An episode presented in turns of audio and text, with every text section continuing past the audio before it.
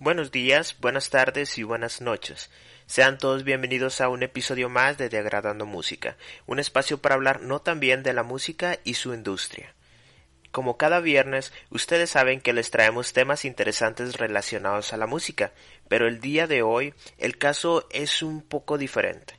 El tema del que vamos a hablar el día de hoy no tiene un abordaje concreto a la música, no obstante, les aseguro que daré todo mi esfuerzo para que podamos aproximarnos a ella con este tema. Pero antes de todo eso, quiero dar algunos pequeños anuncios. Ya estamos terminando el primer mes del 2021. Se sabe que el tiempo es raro y a veces va un poco más rápido que de costumbre. Por mi parte solamente espero que ustedes se la estén pasando muy bien y sin problemas mayores, a pesar de la obviedad en la que nos encontramos. Recuerden que este podcast se sigue publicando en Spotify, Evox y Google Podcast. Además de que todos estos episodios se están empezando a presentar todos los lunes en la plataforma de YouTube para que nos vayan a regalar una suscripción. En redes sociales como Facebook e Instagram nos pueden dejar todos sus comentarios, sugerencias y retroalimentaciones. Otro punto bastante importante en estos anuncios es que el episodio número 34, es decir, este que estás escuchando es el primero de una serie de tres partes sobre un género literario que se llama distopía. Y lo más seguro es que se vayan presentando a finales de cada mes. Me explico. Este está saliendo en la última semana de enero, la segunda parte va a salir a finales de febrero y la tercera a finales de marzo, o al menos esa es la idea que tengo desde ahorita. Pero bueno, ya sin más anuncios quisiera empezar con el tema. Eric Arthur Blair, mejor conocido por su seudónimo literario George Orwell, fue un escritor y periodista británico nacido el 25 de junio de 1903 en la India. Durante su vida fue cronista, crítico de literatura y novelista. Orwell tuvo una carrera bastante exitosa y escribió otra novela un poco más corta llamada Rebelión en la Granja, siendo esta su obra más conocida y una crítica directa al totalitarismo nazi y estalinista. De hecho, su estilo de escritura siempre fue contestatario y crítico, es por eso que tiene un lugar en estas grabaciones de Diagradando Música. Si no es contestatario, en Diagradando Música no vamos a hablar sobre eso. 1984 es una novela de ficción con un tema distópico. La distopía es todo lo contrario a la utopía. Más que un sueño sobre una sociedad llena de progresos, la distopía nos muestra que el hombre, como especie, también tiene la capacidad de crear un futuro angustiante e indeseable. Claro, si se siguen algunas ideas específicas sin ninguna memoria histórica. En la historia de 1984 se habla de una sociedad donde se manipula la información y se practica una vigilancia masiva además de una represión política y social. Orwell nos ambienta en este año donde la sociedad se ha convertido en una organización que reproduce actitudes represoras contra sí misma. Vamos a considerar primeramente que este libro salió antes de los años 50, aproximadamente 30 años antes de que llegara el año 1984. La historia de Orwell se convirtió en un éxito instantáneo y todo esto se debe al clima político que sucedía en ese entonces. Para darles un poco de contexto, solamente les diré que en aquellos años, cuando fue publicado el libro, recién estaba terminando la Segunda Guerra Mundial y ésta traería eventos como el colapso de la Alemania nazi, que es uno de los principales centros de crítica de Orwell, la creación de la ONU, la emergencia de estas dos superpotencias internacionales como lo son Estados Unidos y la en ese entonces Unión Soviética, el reinicio de guerras civiles como la ocurrida en China, también tenemos la división de las Coreas y la ocupación de grandes países como Alemania y Japón. Este era un clima bastante desesperanzador para todo el mundo. Es aquí donde George Orwell aprovecha para brindarles a sus lectores una visión un tanto más desesperanzadora de lo que ya era el mundo en ese entonces. En aquellos años muchos auguraban una sociedad como la de la novela, y comenzaron a temerle a la llegada de este año. Es por eso que vamos a comenzar a hablar de qué trata esta historia y por qué es tan terrorífica o por qué fue tan terrorífica para la gente de los años 50. Intentaré no contar el final, pero pues seamos honestos, este libro salió hace 74 años y es considerado ya una pieza de literatura universal. A lo que voy es que no les voy a contar la última película de Marvel, entonces no creo que cuente como un spoiler formalmente. Bien, esta historia se desarrolla en un futuro año 1984, en donde un Londres ficticio es parte de la llamada Franja Aérea 1. Algunos lugares fueron inventados por Orwell, aunque se basó mucho en los reales, por ejemplo Londres o la Franja Aérea número 1 siendo parte de un superestado y también superpotencia llamado Oceanía. Oceanía comprende Londres, toda América, la parte sur de África y lo que hoy es conocido como Oceanía, la de verdad. En el libro se habla de otras dos superpotencias mundiales que son Eurasia y Asia Oriental. Estas superpotencias se mantienen en guerra con Oceanía, y es en este clima armamentista bélico donde se desarrolla toda la historia de 1984. La sociedad de Oceanía está dividida en tres grupos, los miembros externos, los miembros internos y una gran masa de gente llamada proles. Comencemos hablando de los miembros externos. Ellos son como la clase media, están por arriba de los proles, pero al mismo tiempo están sometidos ante los designios de los miembros internos. Los miembros externos se encargan de la mayor parte del trabajo en el gobierno del país y a pesar de todo esto viven a base de comida, bebida y servicios de muy baja calidad y con solo lo suficiente para subsistir. Ellos visten de azul que los identifica como tales y los miembros externos representan el 18% de la población total de Oceanía. Luego tenemos a los miembros internos, lo más importante para el INSOC, que es el partido político y la fuerza ideológica que lo controla absolutamente todo. Los miembros internos representan la parte aristócrata de la sociedad en Oceanía. Viven con todas las comodidades de las que carece el miembro externo, sin realizar casi nada del trabajo.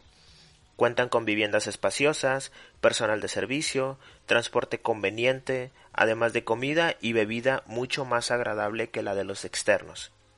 Ellos son solo el 2% de la población total, visten de negro y son elegidos por el mismo partido interno desde niños mediante una prueba de aptitudes y después de esto son alejados de su familia y son adoptados por el partido a quienes le van a servir hasta su muerte y sin objeción.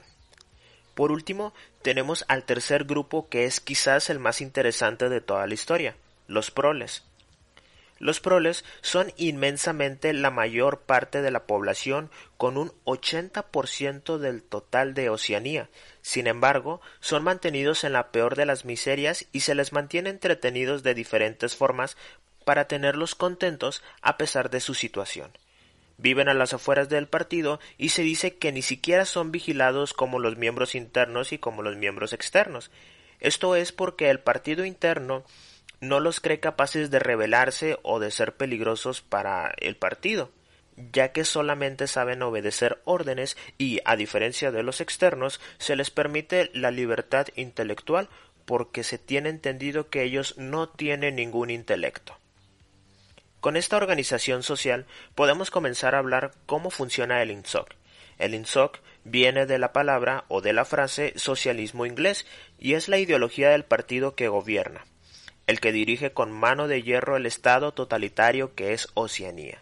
El INSOC reafirma cada que puede su poder eliminando toda prueba de cualquier realidad diferente a la suya y canaliza todas las frustraciones y angustias de su pueblo en contra de sus enemigos que son Eurasia y Asia Oriental. Es aquí donde se introduce al personaje más inquietante de toda la historia, el Gran Hermano. ¿Es el Gran Hermano quien aparentemente mueve todos los hilos? Él es omnipresente, pero al mismo tiempo es enigmático porque nunca aparece realmente en la historia. Todo el partido habla de él, pero se cree que ni siquiera existe, y es un invento propagandístico del partido interno para infundir en su población confianza, respeto y mucho temor. Bastante, bastante, bastante temor. El Gran Hermano funge como el líder del partido y es la semilla de una revolución inexistente. Sin embargo, se sabe que para tener completamente unido a un pueblo se requiere un enemigo en común. Ese enemigo clave para el desarrollo de la historia es Emanuel Goldstein. En la novela se cuenta que Goldstein fue uno de los fundadores del partido, pero luego rompió lazos con él para formar algo llamado la Hermandad. La Hermandad tiene como único propósito la caída del partido. Este personaje, al igual que el Gran Hermano, es presentado de forma ilusoria y propagandística como un traidor y tampoco se deja saber completamente si existe, pero tanto se esfuerza el Inksock en que se odie, en que se odie a Goldstein, que crea algo llamado los dos minutos de odio.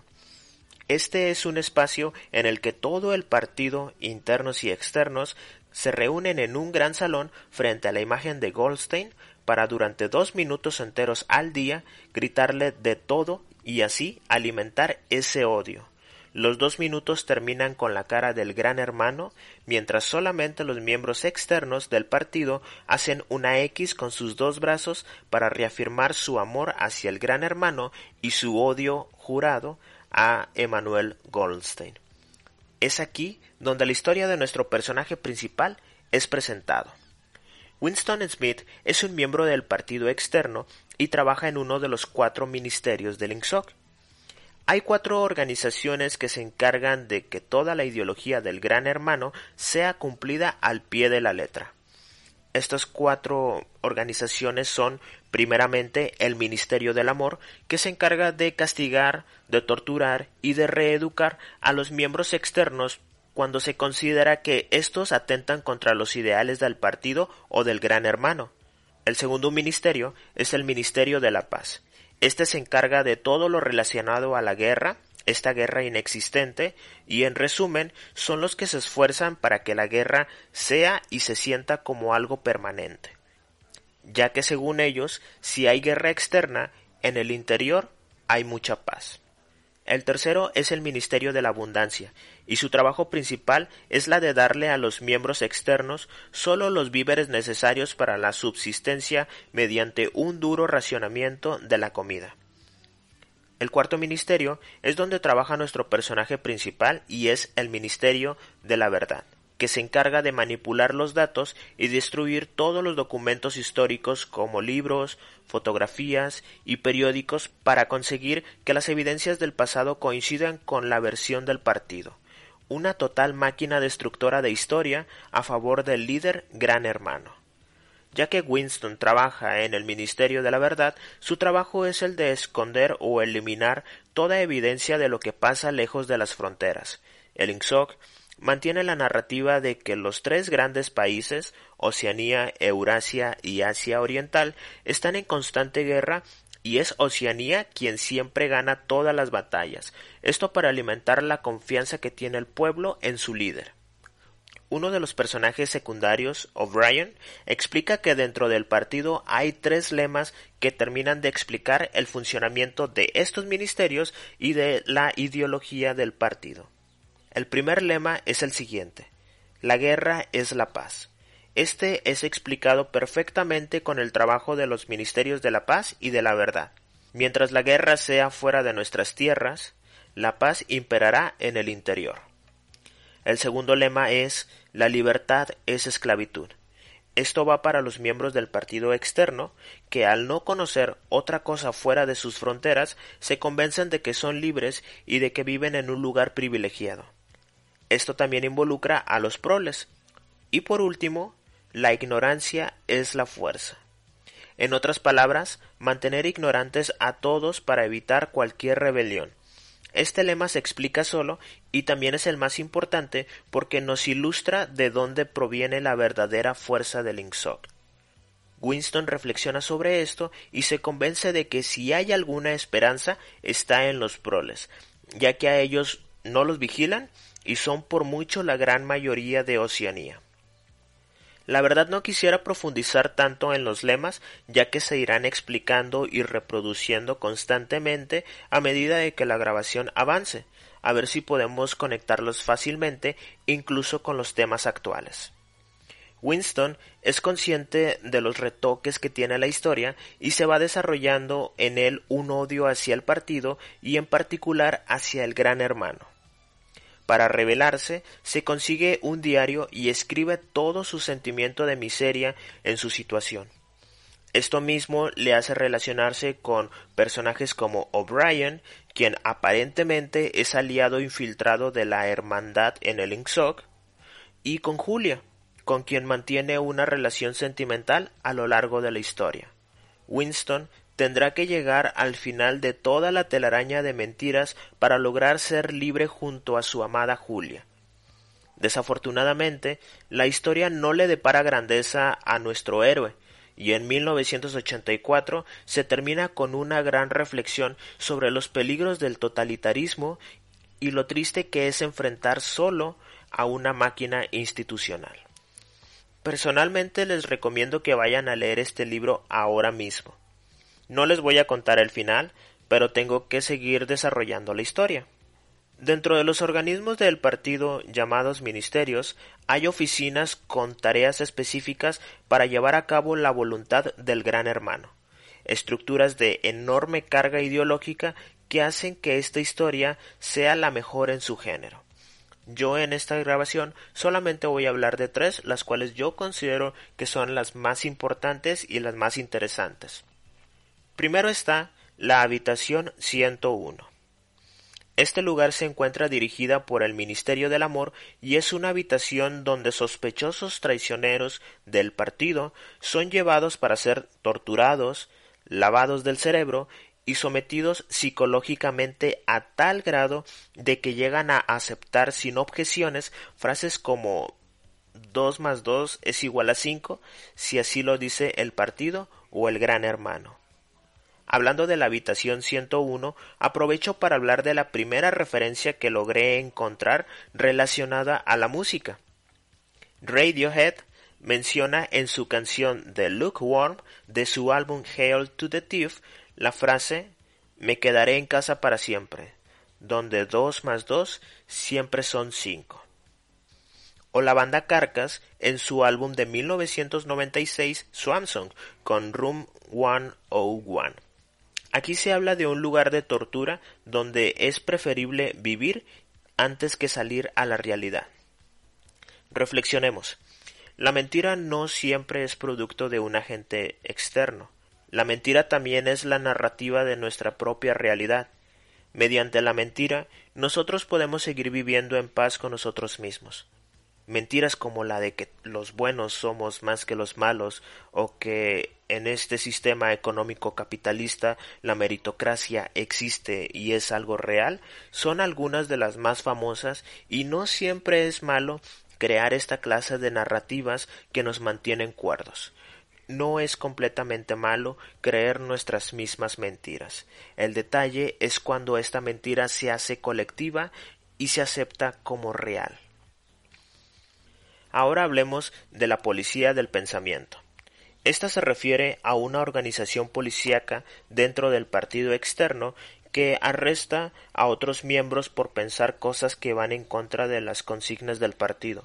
Por ejemplo, si se duda sobre el resultado de la guerra, o si se cuestiona la poca comida y la calidad del Ministerio de la Abundancia, o si no se grita en los dos minutos de odio, la policía del pensamiento puede perseguir y probablemente haga que esta persona termine en la habitación 101 siendo torturado hasta restablecer su amor hacia el gran hermano.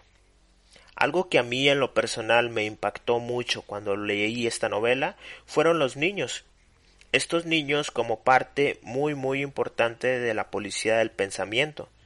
Ellos, a diferencia de los adultos, han nacido fieles a los principios del gran hermano y no tienen miedo a delatar a sus propios padres y hermanos porque recordemos que es el partido interior quien escoge a sus nuevos miembros y siempre lo hacen desde la niñez cuando sus pensamientos pueden ser fácilmente moldeados. Por eso, cada 30 de abril se le desea un feliz día del niño menos a los orwellianos. También existe algo llamado la policía del sexo. La policía del sexo también persigue, pero en especial, a todo aquel que usa el sexo para una cosa que no sea la procreación de nuevos miembros del partido. Visten de igual forma con un traje azul de miembro externo, pero traen una prenda roja en su cintura para ser identificados. En resumidas cuentas, cualquier partícula de placer y de libertad es suprimida y este es el trabajo principal de estas estructuras. Pero hay otra herramienta aún más poderosa, al menos desde mi punto de vista, la neolengua. La neolengua es un conjunto de simplificaciones del lenguaje, algo así como una abreviación de palabras para decir lo que uno quiere decir sin tantas letras o sin tantas palabras. La neolengua es una versión extremadamente simplificada de todo un lenguaje. Y veámoslo de esta forma. Si nuestro lenguaje es una ciudad llena de calles y de avenidas, la implementación de un modo simple de comunicación es como ir cerrando poco a poco todas estas calles hasta dejar sin salida o sin libre acceso a cualquier persona dentro del partido. Esto, claro, yendo de la mano completamente con la intención totalitaria de controlar y bloquear nuevas vías del pensamiento potencialmente peligrosas para el. Es así como pasamos a las aproximaciones de esta historia de George Orwell a nuestra sociedad actual. No todo en la historia de Orwell es desesperanza y cosas malas. En el aspecto de la organización social, a pesar de la enajenación colectiva que tenemos sobre el tema de las clases sociales, yo creo que una buena lectura y entendimiento de la obra de 1984 nos ayudaría demasiado a crear conciencias de clase. Reflexionemos. A diferencia del mundo ficticio de Orwell, nos encontramos entre dos clases sociales bien marcadas, la predominante o el partido interno y la oprimida o los miembros externos. Pero aquí, si hacemos la diferencia a 1984, nos sobra una clase social. Y recordando la frase de Winston, si hay alguna esperanza, está en los proles.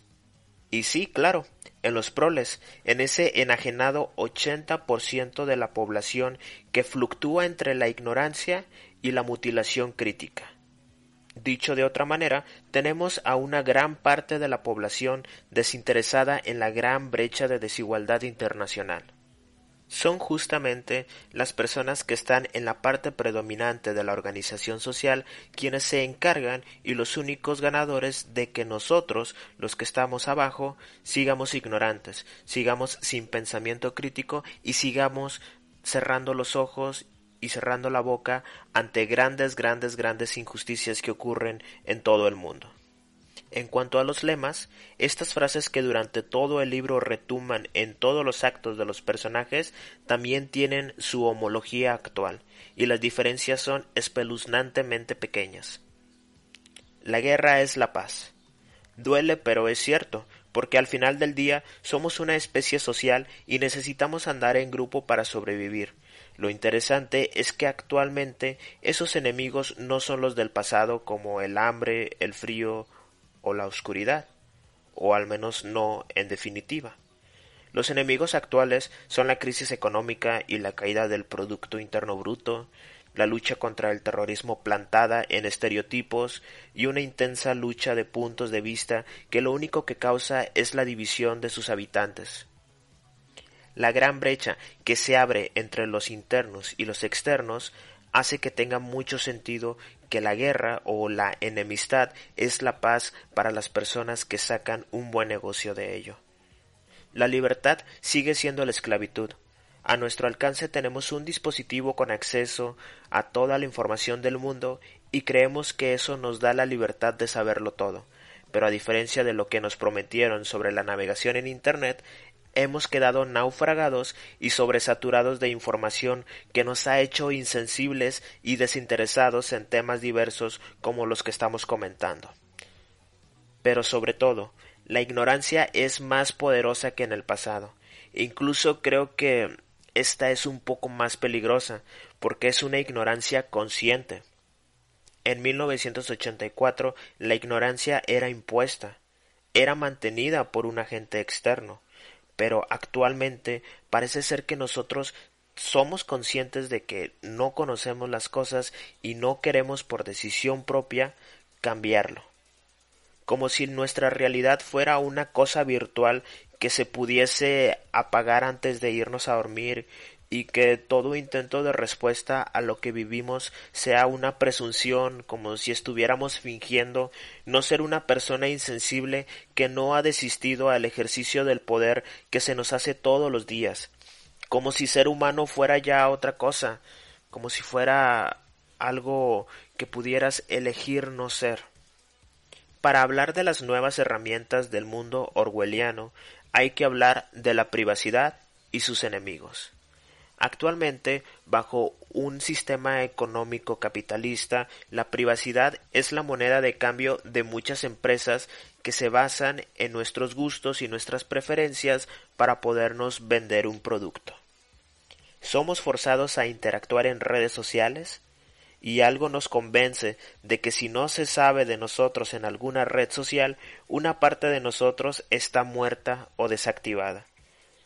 Son tiempos raros en los que elegimos ser visibles y nos da tranquilidad notificar qué fue lo que desayunamos o a qué lugar fuimos, quiénes son nuestros amigos y compañeros de trabajo, cuáles son nuestros gustos y nuestros disgustos, como si algo no ocurriese hasta el momento de que lo compartimos. Es en ese entorno donde opera la habitación 101, la policía del pensamiento, la policía del sexo y todos todos los ministerios. Nos hemos convertido en nuestro propio gran hermano y también en nuestro Emanuel Goldstein. Pero bueno, al final, no todo es desesperanzador. Este libro sigue siendo ficción a pesar de todas las implicaciones que pueden caber en nuestra realidad actual. Como se los comentaba, yo los invito a que lean 1984 y que hagan sus reflexiones. Solamente así podemos hacer un cambio, pensando críticamente y reflexionando históricamente sobre lo que pasó. Recuerden lo que siempre se dice, aquel pueblo está destinado a cometer lo que pasó en su pasado si no conocen su historia. Ya para finalizar, les agradezco que se hayan quedado hasta este punto de la grabación. Si les gustó, nos pueden dejar sus comentarios en el video de YouTube, en la publicación de Facebook, en la publicación de Instagram. Déjenos saber sus comentarios, sus opiniones, si ya leyeron 1984, qué fue lo que les pareció, qué es lo que les da más miedo y qué es lo que creen que ya se cumplió. Les recuerdo que yo soy miope, espero sus comentarios y nosotros nos escuchamos el siguiente fin de semana. Hasta luego.